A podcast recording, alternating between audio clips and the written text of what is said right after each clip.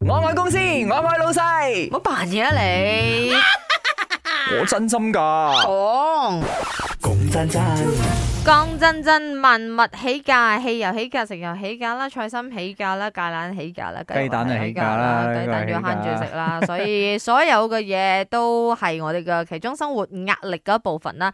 咁啊，但係如果你講真係使費，你真係出嚟社會，嗯嗯你一個人，嗯你唔好講你出咗嚟社會幾耐啦。如果你而家租租房，你係自己顧自己嘅，你都可以感受 Feel 到嗰個到㗎 impact，係真啦，係。所以講真真，如果二揀一啦，你寧願慳食定係慳用咧？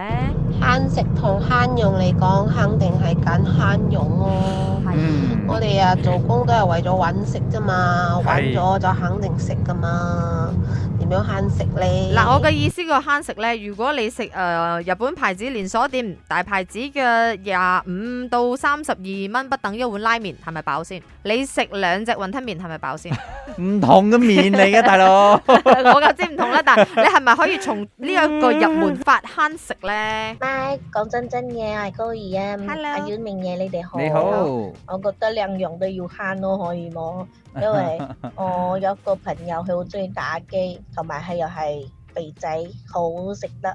結哦，果 MCO 冇工做，嗯佢唯有真係快餐嗰啲啊貴嗰啲唔食啦，唯有慳慳地。有時真係去食菜嘅啫咯，去雜飯鋪。之後佢好中意打機，愛買嗰啲遊戲機嘅 嘢。係係咁真係冇工啦，失業啦，連嗰樣都慳埋咯。所以講真，真係愛慳嘅話，講真真嘅，兩樣都愛慳啊。係嘅，咁如果你做到啊，為之最好咯，唔係個個人做得到。啊即係咁樣，聽到啦。雖然好似講得好普通啦，但係你諗下，嗯佢連自己最基本嘅打機嘅興趣都冇埋，佢連想食一啲嘅嘢，佢都要慳住去走去食雜菜 develop 其他嘅興趣咯，遠啲跑步啊，生肖滾動啊。嗱嗱嗱咩啊嗱嗱咩嗱人你 OK，拍嘅我啊智者嚟咗，新加坡電話號碼 講不能慳食啊慳用嘅，諗辦法賺多啲好過啦呢度慳嗰度慳，由頭到尾嗰啲嘢一直上一直上，諗辦法慳得點幾樣多咪賺多啲個好啲咯。所以至理名言，係係阿係潤都係講嗰句啦，我哋嗯賺錢嘅速度要快過用錢嘅速度。